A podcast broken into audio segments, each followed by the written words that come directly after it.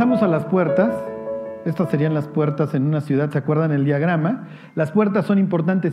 Quiero, luego vamos a ver el, personaje de Jeremías en sí, la vida de Jeremías. La Biblia habla mucho de sus orígenes, cómo es una persona que es 100% contracultural, este, obviamente con una resistencia impresionante, pero quiero que vean que lo que Dios manda hacer a Jeremías no es algo nuevo para un profeta. Entonces, miren, dejen este, nada más les leo aquí esta parte y luego les quiero poner un ejemplo de cómo eh, esto es algo común y cómo Dios está cuando manda a Jeremías a que se paren las puertas, está mandando un mensaje muy claro y Jeremías, obviamente, eh, ¿cómo les diré? Está construyendo sobre lo que otros han hecho, como, como suele suceder en todas estas, todas estas cosas. Ahorita les enseño otra cosa, a ver si alguien la, la pescó de la vez pasada.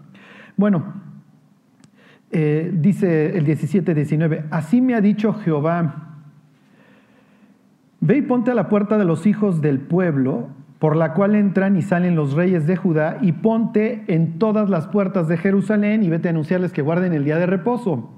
¿Ok? Entonces, lo que está haciendo Jeremías no es nada fuera de lo común. Miren, váyanse al profeta anterior, al capítulo 29, a Isaías 29.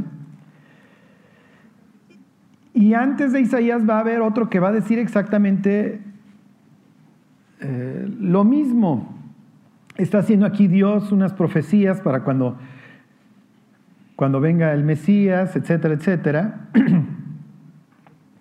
Eh, Jesús dice que a los pobres les es anunciado el reino de los cielos, y es aquí uno de los pasajes que está citando. Miren, 29, 19. Ahí están. Dice, entonces los humildes crecerán en alegría en Jehová, y aún los más pobres de los hombres se gozarán en el Santo de Israel. Vayan y anuncien, ¿no? Que los ciegos ven, que los sordos oyen, los cojos andan y a los pobres se les anuncia el reino de los cielos. Y luego dice, porque el violento será acabado y el escarnecedor será consumido, serán destruidos todos los que se desvían para hacer iniquidad. Los que hacen pecar al hombre en palabra, y aquí viene, los que arman lazo al que quién, al que reprendía en la puerta, ¿sí se entiende? Entonces era natural que el profeta se paraba a reprender en la puerta porque en la puerta estaban los gobernantes. Piensen cuando Manasés dice que empezó a derramar sangre. La tradición, un libro ahí este de la literatura del segundo templo, dice que a Isaías lo acerró Manasés, el hijo precisamente de Ezequías que lo cortó. Lo más probable es que sí, porque Hebreos 11 habla de algunos que fueron aserrados. Lo más probable es que estaba en la puerta don Manasés, llegó a Isaías a predicar, y entonces aquí Dios está diciendo que en el futuro ya no van a desaparecer los que pongan lazo al que reprenden la puerta, que es lo que está diciendo, que los profetas tenían esta, como esta costumbre de ir a la puerta y ahí reprender. Ahorita vemos otra escena igual. A ver, váyanse a un profeta anterior que es Amós. Está después en su Biblia, no lo busquen a la izquierda, búsquenlo a la derecha, pero en tiempo está antes. Ok, Amós le tocó predicar al reino del norte. Se van a Daniel, luego viene Oseas, luego viene Joel y luego viene Amós y es Amós, ahorita les digo, Amós 5.10.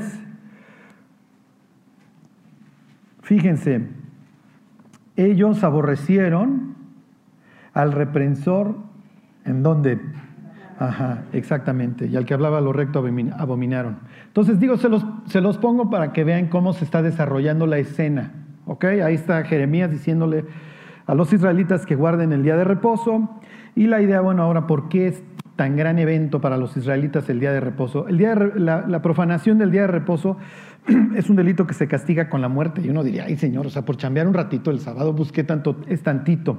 Pero ahorita les voy a poner un ejemplo de qué tanto es tantito.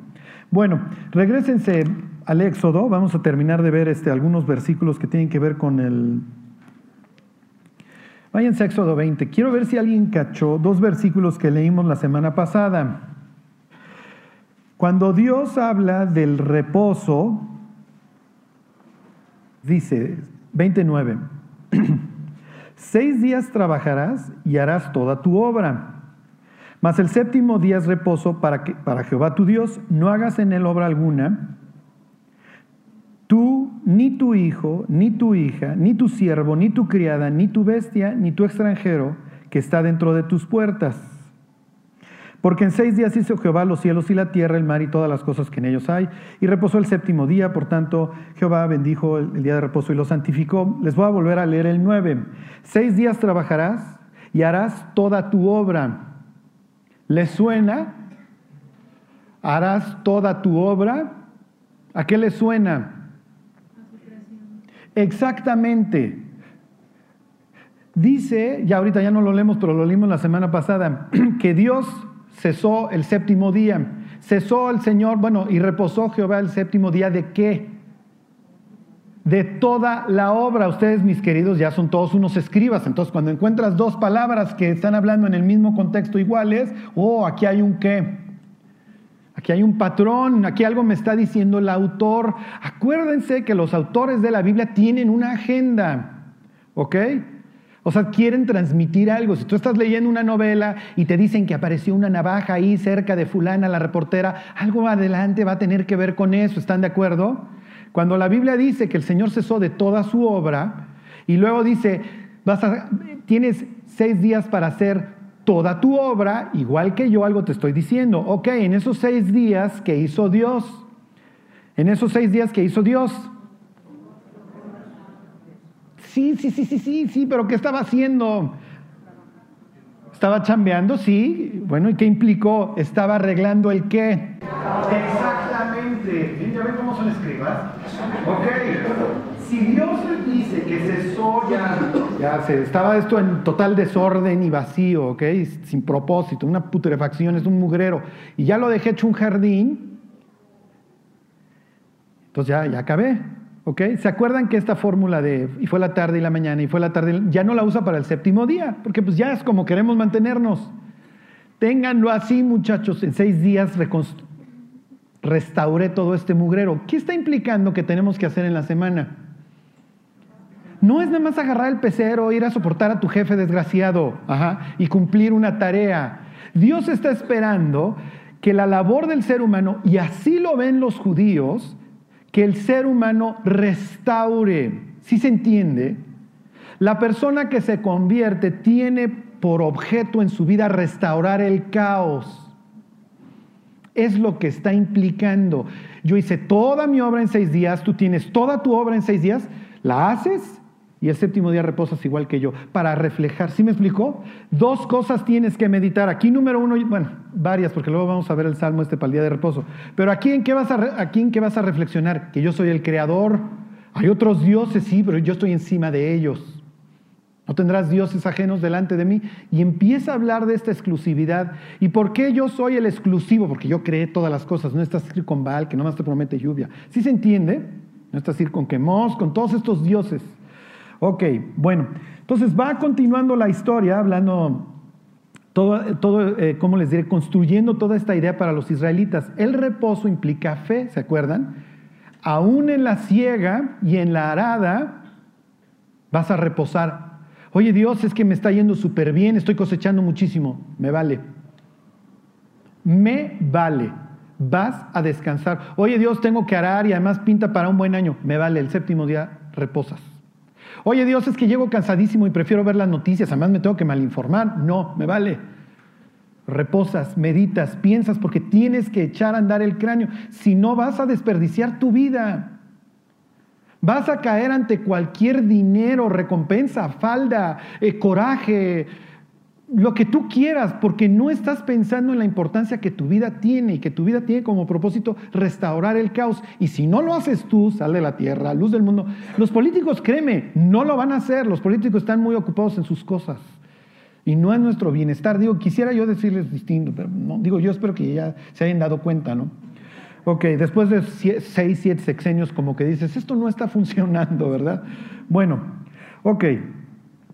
Eh, ¿Qué más? Eh, a ver, váyanse, este, Levítico 23. Ajá, y con esto, hoy no vamos a ver todas las fiestas judías, para nada, y se los iba yo a preguntar, pero ya los mandé para acá. Para los israelitas, El día de reposo no es nada más un día en donde descanso, ceso, no. El día de reposo tiene un propósito de culto hacia Dios. ¿Sí se entiende? No es nada más, a ver, ya, mi hijo, este día no andas haciendo tus fogatas y. No, no, no, relax, mi cuate, relax.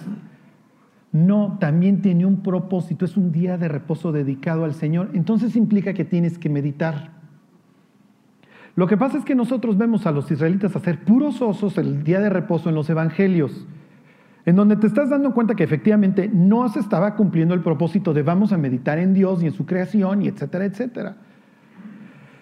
Ok, 23.1 dice, habló al Señor a Moisés diciendo, habla a los hijos de Israel y diles, las fiestas solemnes, tiene más fiestas que las este, los israelitas, ¿eh?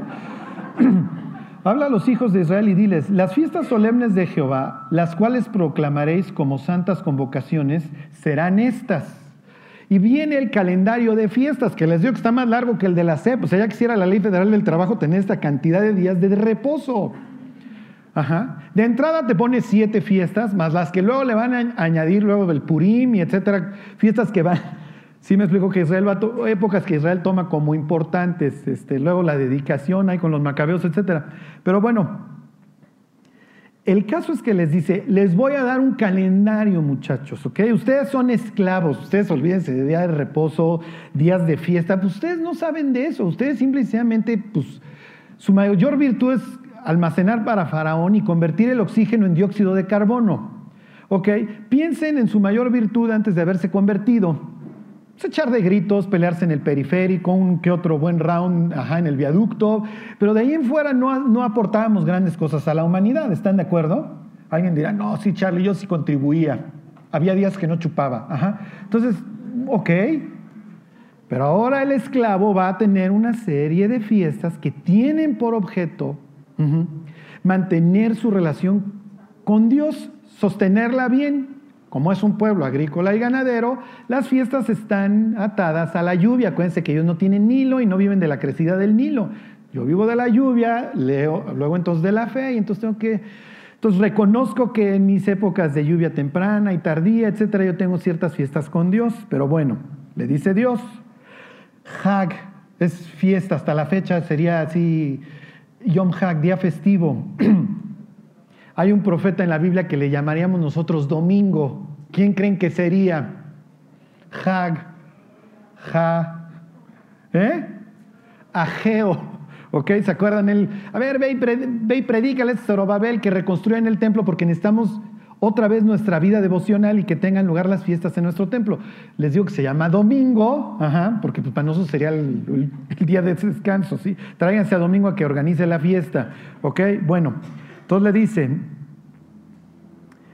este, ok, versículo 3, seis días trabajarás, mas el séptimo día será de reposo, santa convocación, ningún trabajo haréis, día de reposo es de Jehová, en donde quiera que habiten.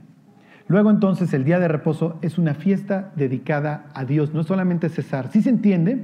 Ok. Desde, desde que empezamos a ver este tema del reposo, yo se los quiero casar con esta idea de nuestra vida devocional. Porque el guardar el séptimo día para los israelitas tiene que ver con este mantener el culto, mantener mi relación con Dios. En el instante que los israelitas dejan de guardar el reposo y dejan de pensar y se vuelven igual de, de, preocupados y atascados que el resto de las naciones, obviamente pierden esto que es una señal. Ya lo veremos. Si los creyentes no pasamos diario tiempo con Dios y con la Biblia, nos sucede exactamente lo mismo y dejamos de meditar en lo que Dios ha hecho y luego entonces sufrimos el mismo destino. Y luego se los voy a traducir en qué implica para nuestra vida, pero bueno, les quiero armar el rompecabezas para que ustedes vean todos estos pasajes relacionados con el reposo. Ok, no solamente es día, hay que guardar también año. A ver, denle vuelta a la página y váyanse al 25. y estoy tomando el orden que, va tomando el, Pentateuco, ¿sí? Aunque esto ya, ya lo mencionó antes Moisés, pero bueno, no me quise detener ahí. Ok, dice, Jehová habló a Moisés, ahí están, en el monte Sinaí, diciendo, habla a los hijos de Israel y diles, Cuando hayáis entrado en la tierra que yo os doy, la tierra guardará reposo para Jehová. Seis años sembrarás tu tierra y seis años podarás tu viña y recogerás sus frutos. Pero el séptimo año la tierra tendrá descanso, reposo para Jehová. No sembrarás tu tierra ni podarás tu viña. ¿Para quién es? ¿Ok? Entonces llega el, tú tienes seis años, ahí te estás afanando, te vuelves loco. Y el séptimo año no te metes a andar cosechando tu tierra. ¿Quiénes son los que van a entrar a la tierra a agarrar lo que solito vaya produciendo? Exactamente, los pobres. Aquí no es tanto que acaben estos como los mayas de lugar en lugar porque se la vivieron quemando, sí me explico, porque se acabaron la tierra. Lo más probable es que sí, Dios sabe que la tierra tarde o temprano te la acabas con un uso intensivo. Será algo de lo que tiene Dios pensado para saber. Lo que sí Dios pone de manifiesto es que Dios quiere estas normas sociales porque no quiere pobres. Sí, Dios, pero agarra la onda que si no me permites arar y cegar un año, yo puedo empobrecer. Me estás pidiendo que un año deje de trabajar. Sí, porque yo no quiero que haya pobres en tu nación porque no te conviene. Te conviene que el vecino tenga lana el día de mañana para que te venga a comprar. De nada te sirve tener bienes, no por los vender a nadie porque tu vecino está prángana, para empezar. Y además Dios dice, yo tengo compasión de la viuda, del huérfano, obviamente de los extranjeros que viven en tu territorio. Y entonces la Biblia tiene todas estas normas sociales como, ¿se acuerdan el caso de Ruth? El derecho a ir detrás de los segadores recogiendo lo que se les caiga. El israelita no tiene derecho a rebuscar hasta la última uva, hasta el último higo, es para los pobres. Entonces ya acabé mi cosecha, que pasen los pobres. Entre más generoso y espléndido una persona, menos, menos cosechaba. ¿Sí se entiende? La Biblia dice, las esquinas de tu, de tu jardín no las vas a cosechar, se las vas a dejar a los pobres. Habrá uno que como Nabisco, ¿sí me explicó? Pues ya, una planta, había otros. O sea que una foto satelital de las tierras israelitas te decía quién era generoso y quién no, porque los triángulos había más grandes que otros. La Biblia no te daba medidas. Este, ¿Qué otras normas para los pobres les, les dejaban? Bueno, el hecho de poder seguir, no recoger los costales. Esta era una de ellas.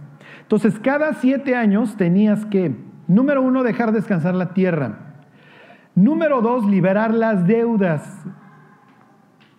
Cada séptimo año llegabas con tu acreedor y le decías, bueno, mi hijo, este, pues es séptimo año, la palabra ahí quienes discuten si está nada más dando un año de gracia o si se está cancelando. La verdad la Biblia sí implica que está cancelando la deuda.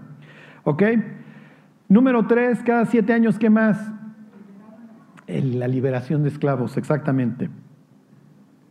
Seis años chambeaba y el séptimo año lo dejabas ir.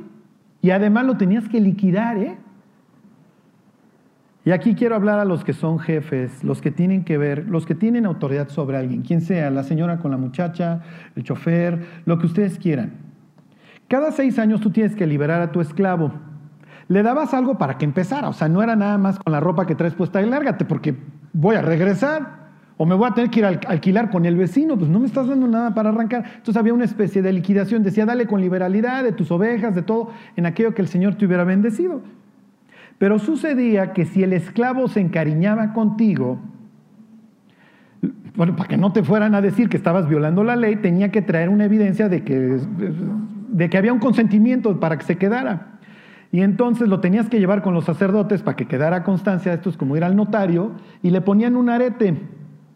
Bueno, un arete, una lesna en la oreja, quién sabe qué se traducía esto. El caso es que el cuate traía una marca en la oreja para para que cuando entrara alguien a tu tierra y dijera, oye, pues ahí Salomón lleva nueve años contigo, sí, pues quiso quedar. Ok, entonces el arete, en este caso, era una manifestación pública de que el patrón era qué. Claro. Sí, la gente voluntariamente se quería quedar con él. Si hoy entráramos a tu oficina, a la empresa que tú diriges, a tu casa, ¿los empleados traerían arete? ¿O chamean contigo porque no tienen a dónde más ir y el trabajo está escaso? Qué horrible. Porque las normas de esclavitud de los israelitas son mucho más tenues, mucho más suaves que los griegos, para empezar. O sea, esos tipos eran unos desgraciados. Ahorita les voy a decir la cita, es este, es don Aristóteles. La próxima semana se las traigo. Para Aristóteles, el esclavo es un pedazo de propiedad que respira. Para Marciano, un jurista romano, una esclava es un vientre con hijos, para que vean la clase de vida que llevaba la esclava. ¿No? Dios dice, no, no, no, no, no, mis cuates, entre ustedes no va a ser así. Seis años te va a servir, el séptimo año lo liberas. Y si se quiere quedar contigo, es por su propio pie. ¿eh? ¿Qué está implicando Dios? ¿Cuál es el deseo de Dios? Que los patrones fueran qué? Pues sí. Qué horrible ¿eh? que Dios vea desde el cielo y diga, ninguno de los que tienes quisiera traer el arete por ti. Bueno, y número cuatro, entonces, cancelabas deuda, dejabas descansar la tierra, que les dije ahorita, liberabas esclavos. Y número cuatro, leías el libro de Deuteronomio cada siete años durante la fiesta de los tabernáculos. Este, leían el libro de Deuteronomio, era una gran fiesta, estaba celebrando la cosecha, ya veremos la fiesta de los tabernáculos en este mismo capítulo 17 de Jeremías. Pero bueno, y luego contabas siete ciclos de estos y en el año 50 liberabas todas las deudas y si tú habías alquilado tu tierra, como la tierra es de Dios, no la puedes vender a perpetuidad y entonces tenías que devolver los terrenos que le habías rentado a alguien, que volviera la gente a su posesión. ¿Sí se entiende? Ok, bueno, váyanse capítulo 15 del libro de números. Uy, ya no me va a dar tiempo de decirles todo, pero bueno, no importa, hoy lo hacemos más corto. ¿Qué les dije? ¿Números qué? Mi cerebro hoy es un chorlito, pero bueno. Ok, esto es muy, muy fuerte, ¿ok? Y es que, miren, aquí es de esas veces que estás viendo y no ves, ¿no? 1532. Quiero que, antes de que piensen, es que estas normas son ridículas, quiero que piensen, a ver Dios, yo soy un israelita antiguo, pues, me sacaste de Egipto, ya me diste mi calendario, que está buenísimo, tengo un chorro de días de descanso. Este, me prometes bendición y me estás ordenando con una pistola en la mano que guarde el día de reposo, que si no lo guardo, merezco la muerte. Ahora quiero que piensen, ¿por qué Dios? ¿Por qué castigas? Vamos, el, secuestro en, el Pentateuco se castiga con la muerte, la violación se castiga con la muerte, el homicidio se castiga con la muerte, que son delitos, está bien. no, tengo ningún, no tendríamos ningún problema en que se echaran a los pederastas y a los que andan violando niños, lo que, ustedes quieran, no, no, hay ningún problema. El secuestro, por supuesto, etcétera, ¿no? Pero, guardar el día de reposo, Señor. ¿Qué pasa si cambió tantito? Y Dios diría, ¿qué tanto es tantito? ¿Y cuál va a ser la consecuencia de que tú dejes de meditar? Dios diría, te acaba saliendo peor, ¿eh?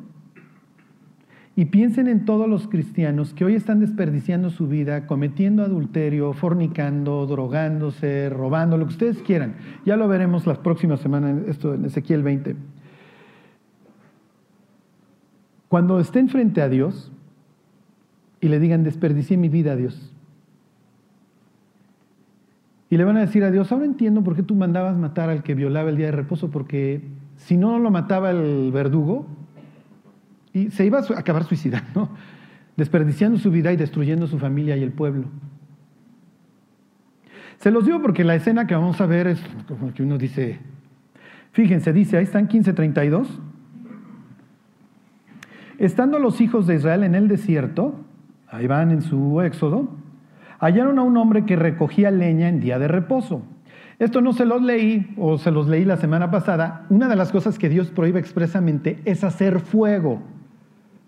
¿Ok? No puedes andar cocinando ni haciendo tus rollos. Por eso el maná, en el caso del desierto, lo recoges el viernes, te doy doble porción para que el sábado ya no hagas nada. Cuando entres a la tierra prometida, Pon tus topperware, ajá, y ahí pones tu atún con mayonesa o lo que te quieras tragar el día de mañana, pero mañana no me andes cocinando, por favor. Ajá. Charlie, tengo que guardar el día de reposo. No, miren, si hoy quieren salir a hacer las carnitas, sean felices, las de puerco, ajá, y echarse sus camaroncitos ahí. ¿Ok? Pero quiero que piensen en esta nación que Dios ha rescatado y que es muy importante. Hey, lo mismo que nosotros, nada más que nosotros ya no estamos ahí. Estamos, nuestro mandamiento es todavía más profundo, ¿eh? porque aquí es de diario. Imagínense, Dios te ve el próximo sábado. No, pues te tengo que ir a buscar ya el miércoles en la cantina. ¿Sí me explicó? Pues, tú tienes que meditar a diario. Para el jueves ya no te encuentro. Ok. Dice, estando los hijos de Israel en el desierto, hallaron a un hombre que recogía leña en el día de reposo. Esta historia no se entiende si no la ves también en el contexto. ¿Por qué? Me regreso al 30, ahí mismo. Dice Dios, mas la persona que hiciere algo con soberbia.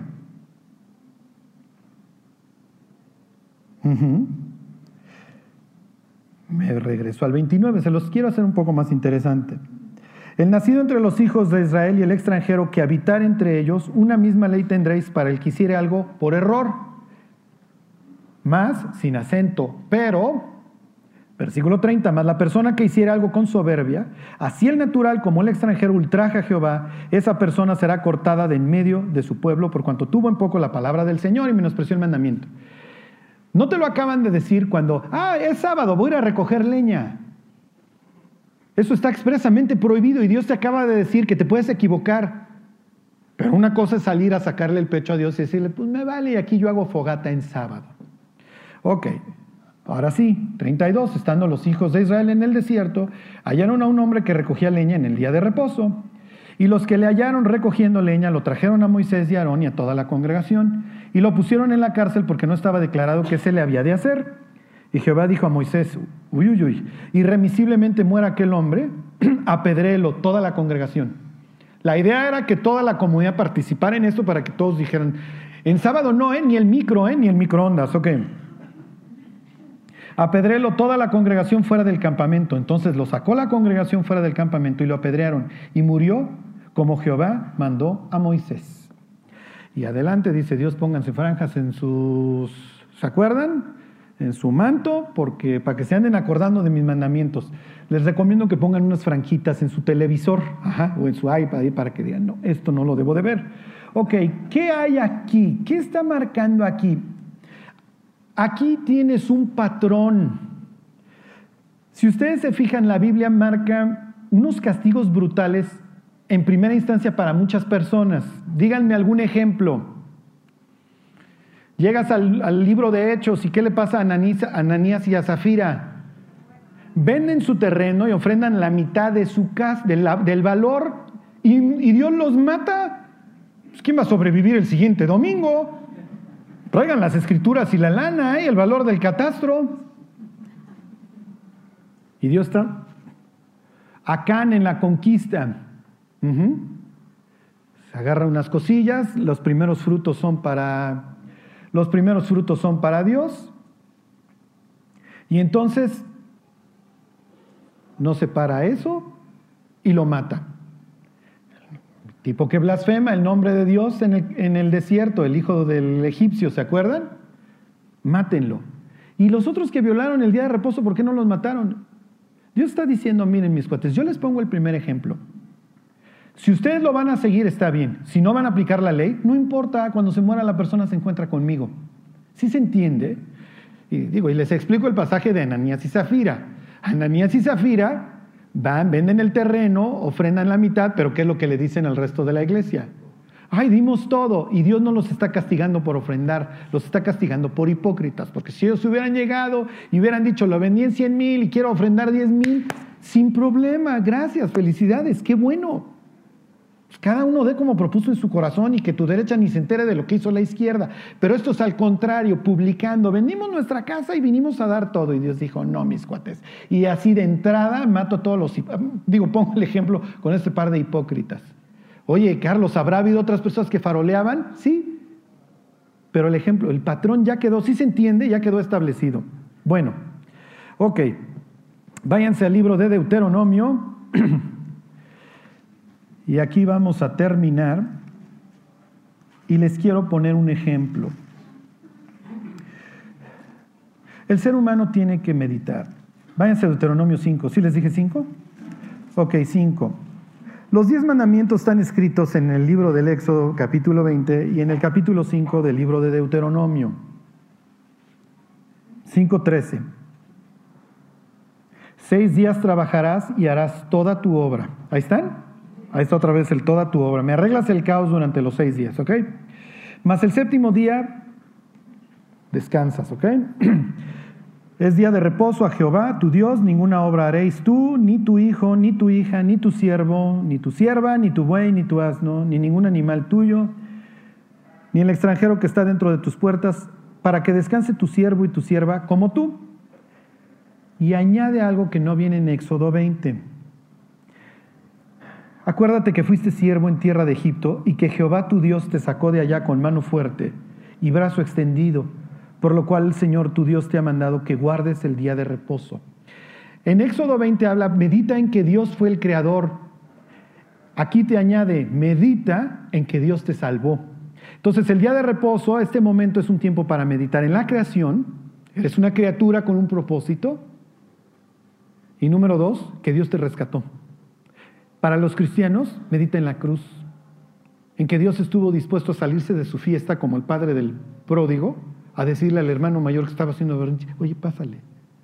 Me humillo con el primer hijo corriendo para besarlo y guardarlo de la infamia, y me, humillo, contigo que ya me sacaste de la hacienda para rogarte que entres y que participes de la fiesta de la redención. Ok. Y les pongo, ahora sí le, le pondrían la... Quiero, la semana pasada yo les decía que si nosotros no pensamos la propaganda va a ser el pensamiento por nosotros. Le voy a pedir a Dios que ponga el link en el, en el ¿cómo se llama? mi chorlito hoy no funciona. En el YouTube, ahí este, el, en el video, que ponga el link. Eh, miren, el artículo se llama eh, Psychiatric Drugs Create Violence and suicide. Las medicinas esas psicotrópicas crean violencia y suicidio. Y el subtítulo es este, School Shootings and Other Acts of Senseless Violence, este, las matanzas en las escuelas y otros actos de violencia pues sin sentido. Y me voy a brincar a, un apéndice del, estudio. Ahorita les, bueno, ahí se los pongo para que tengan todo el autor y etcétera. Este, Y en, uno de los apéndices, digo, no, no, no, lo van a alcanzar a ver los, los, que están allá atrás, pero el título es Teen Killers y la violencia. Miren, ¿qué pasa hoy en la educación? Y con esto yo no les quiero decir que toda la educación es pura indoctrinación. ¿Qué, qué sucede cuando nuestros hijos se están portando mal en la escuela? ¿Qué es lo que tienen? ¿Cuál es el diagnóstico? es que tiene si los padres no le están poniendo atención. Hay déficit de atención, pero de los padres, no del niño. Miren, no soy psiquiatra, no soy neurólogo. Hay un, hay un autor ahí que se llama el doctor Leonard Sachs, que tiene un libro, se llama Boys Adrift, este, Los niños en peligro. No está traducido al español, pero te habla de las causas por las cuales hoy hay niñotes en las casas, ¿sí? a los 35, 40 años jugando videojuegos, siendo mantenidos por el papá. Y una de las causas que, de las que habla, y con conocimiento de causa, son estas medicinas que le damos a los niños. Este, el efecto que tienen estos medicamentos en un cerebro en, formación a los 7, 8 años. Los griegos, a, a partir del tercer año, llevaban a sus hijos a las fiestas de las flores a que probaran el vino. No, llévalo un cohete mejor. El estudio este está de terror. Son 63 páginas de miedo. Eh, y, ¿cómo les diré? Les voy a leer nada más, abajo de la foto de cada niño, que te rompe el corazón ver las fotos de estos jóvenes, viene una, viene una leyenda. Entonces, miren, no soy doctor, no soy psiquiatra, yo no soy nadie para decirte si esas medicinas son buenas o malas. No, no tengo la capacidad profesional, no quiero que nadie se corte las venas. Lean el estudio, porque hay una parte de la historia que creo que no estamos teniendo. Y es tristísimo hoy ver cómo Dios dice, tú tenías que meditar, tú tenías que enseñarle a tus hijos una forma distinta de vivir. Los echaste a un sistema educativo que los está indoctrinando. Y eso sí, cuando se portan mal, ¿quién te habla de la escuela? ¿Cómo se llama el que te habla? Él, el psicólogo. Y muchas veces es, ya, mira, dale esto. ¿Y qué sucede? ¿El niño se tranquiliza? No, sí, sí se tranquiliza. El hierberito llegó, llegó, no, pues. Claro que se tranquiliza y todos somos mucho más felices, pues como no, está grifo. Y luego cuando cumpla 18 años el tipo esté metiendo mota, ¿qué le vas a decir? ¿Qué te va a decir? Pues si desde la infancia me estabas drogando. Ahora que una te la vendan en la farmacia y otra te la venda el cuate del el, ballet parking es otra cosa, ¿eh? Digo, no sé cuál te haga más daño, ¿eh? Charlie autorizó la mota, este, no, o sea... Esto es una tragedia, fíjense. José Reyes, 12 años. Prozac, un muerto, dos heridos, suicidio. John Otgren, 16. Ritaline, un muerto. Oliver Funes Machado, 18 años. Cuatro medicinas psiquiátricas, este, drogas, este, cuatro medicinas psiquiátricas, madre decapitada. Robert Hawkins, 19, Valium, nueve muertos, cinco heridos, suicidio. Asa 14 años. Medicina, Trazadone, cuatro muertos, digo, cuatro heridos, suicidio. Eric Harris, 18. Medicina, Lubox, 15 muertos, 23 heridos, suicidio. Cory Batsgard, 16 años. Medicina, antidepresivo, 23 eh, classmates, este, compañeros de, escuela este, secuestrados, intento de suicidio. Jeff Weiss, 16 años. Medicina, Prozac, 10 muertos, 7 heridos, suicidio. Kip Kinkel, 15 años. Ritalina y Prozac, 4 muertos, 25 heridos. Elizabeth Bush, Prozac, 1 herido. TJ Solomon, 15 años. Ritaline, 6 heridos. Ali Davidson Somboli, 18 años. Medicinas para ansiedad social, este, para desorden de ansiedad social y depresión. Nueve muertos, 35 heridos, suicidio. les traía otro libro, ya no les voy a llover sobre mojado, que te habla de todos los school shootings en Estados Unidos y cómo los jóvenes estaban o saliendo del Ritaline que y de estas, todas estas medicinas, que obviamente tienen un periodo de abstinencia o estaban metidos en ellas. Para estos instantes yo creo que muchos conocemos a la persona que estando tomando esto se suicidó. Se trataba de quitarle la depresión y en eso se ha fusionado nuestro mundo.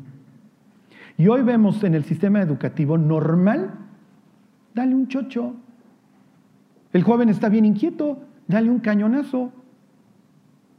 Y Dios diciendo, mis cuates, les dejé mis días de reposo para que meditaran, para que lucharan por su Dios, para que arreglaran el caos, para que meditaran en sus matrimonios, en sus hijos, para que lucharan, para que arreglaran el caos. Es que yo tengo muchos problemas en mi matrimonio. ¿Qué haces esos seis días? Toda tu obra como yo. Es que tengo muchos problemas con mis hijos. ¿Qué haces esos seis días? Arreglas el caos como yo y como vas a dar dos pasos para adelante y uno para atrás, reposas. Porque ahí vas otra vez el siguiente primer día a arreglar el caos en tu vida y en la vida de los que te rodean. Y hoy diría a Dios, qué fácil fue agarrar a sus hijos y échales un cañonazo, al fin que no pasa nada. ¿Ya ven? Y uno empieza a entender a Dios y dice, sí es cierto Dios. ¿Y cómo está hoy el cristianismo? No pasa nada. Y ya se extraña la iglesia en donde te están, lee, lee, lee. La otra vez decía una señora, si a la velocidad que en mi iglesia leo la Biblia, me tardo 400 años en leerla. Pues sí, pues sí. Ok, espero que esto haya subido por su espina dorsal y empecemos a luchar por nuestros jóvenes, empezando por nuestra propia vida. ¿eh? Pero si nuestros hijos no ven en nosotros una profundidad y nos ven buscando a Dios, ya parece que el día de mañana ellos lo van a salir a buscar. Si nosotros en ese sentido no guardamos el día de reposo, nuestros hijos tampoco lo van a hacer. Bueno, la próxima semana le seguimos. Vamos a orar y, cantamos y nos vamos. Dios, te queremos dar gracias por, por este día, Dios, por, por todo lo que tú has hecho en nuestras vidas, Dios. Tú sabes que se nos olvida fácil. Llévanos, Dios, a, luchar por lo que tú quieres que luchemos, a poner nuestras prioridades en orden, Dios, a buscarte, Dios, que busquemos tu cara para que nos puedas alumbrar. Te agradecemos, Dios, lo que has hecho y te pedimos que nos sigas bendiciendo. Te lo pedimos por Jesús. Amén.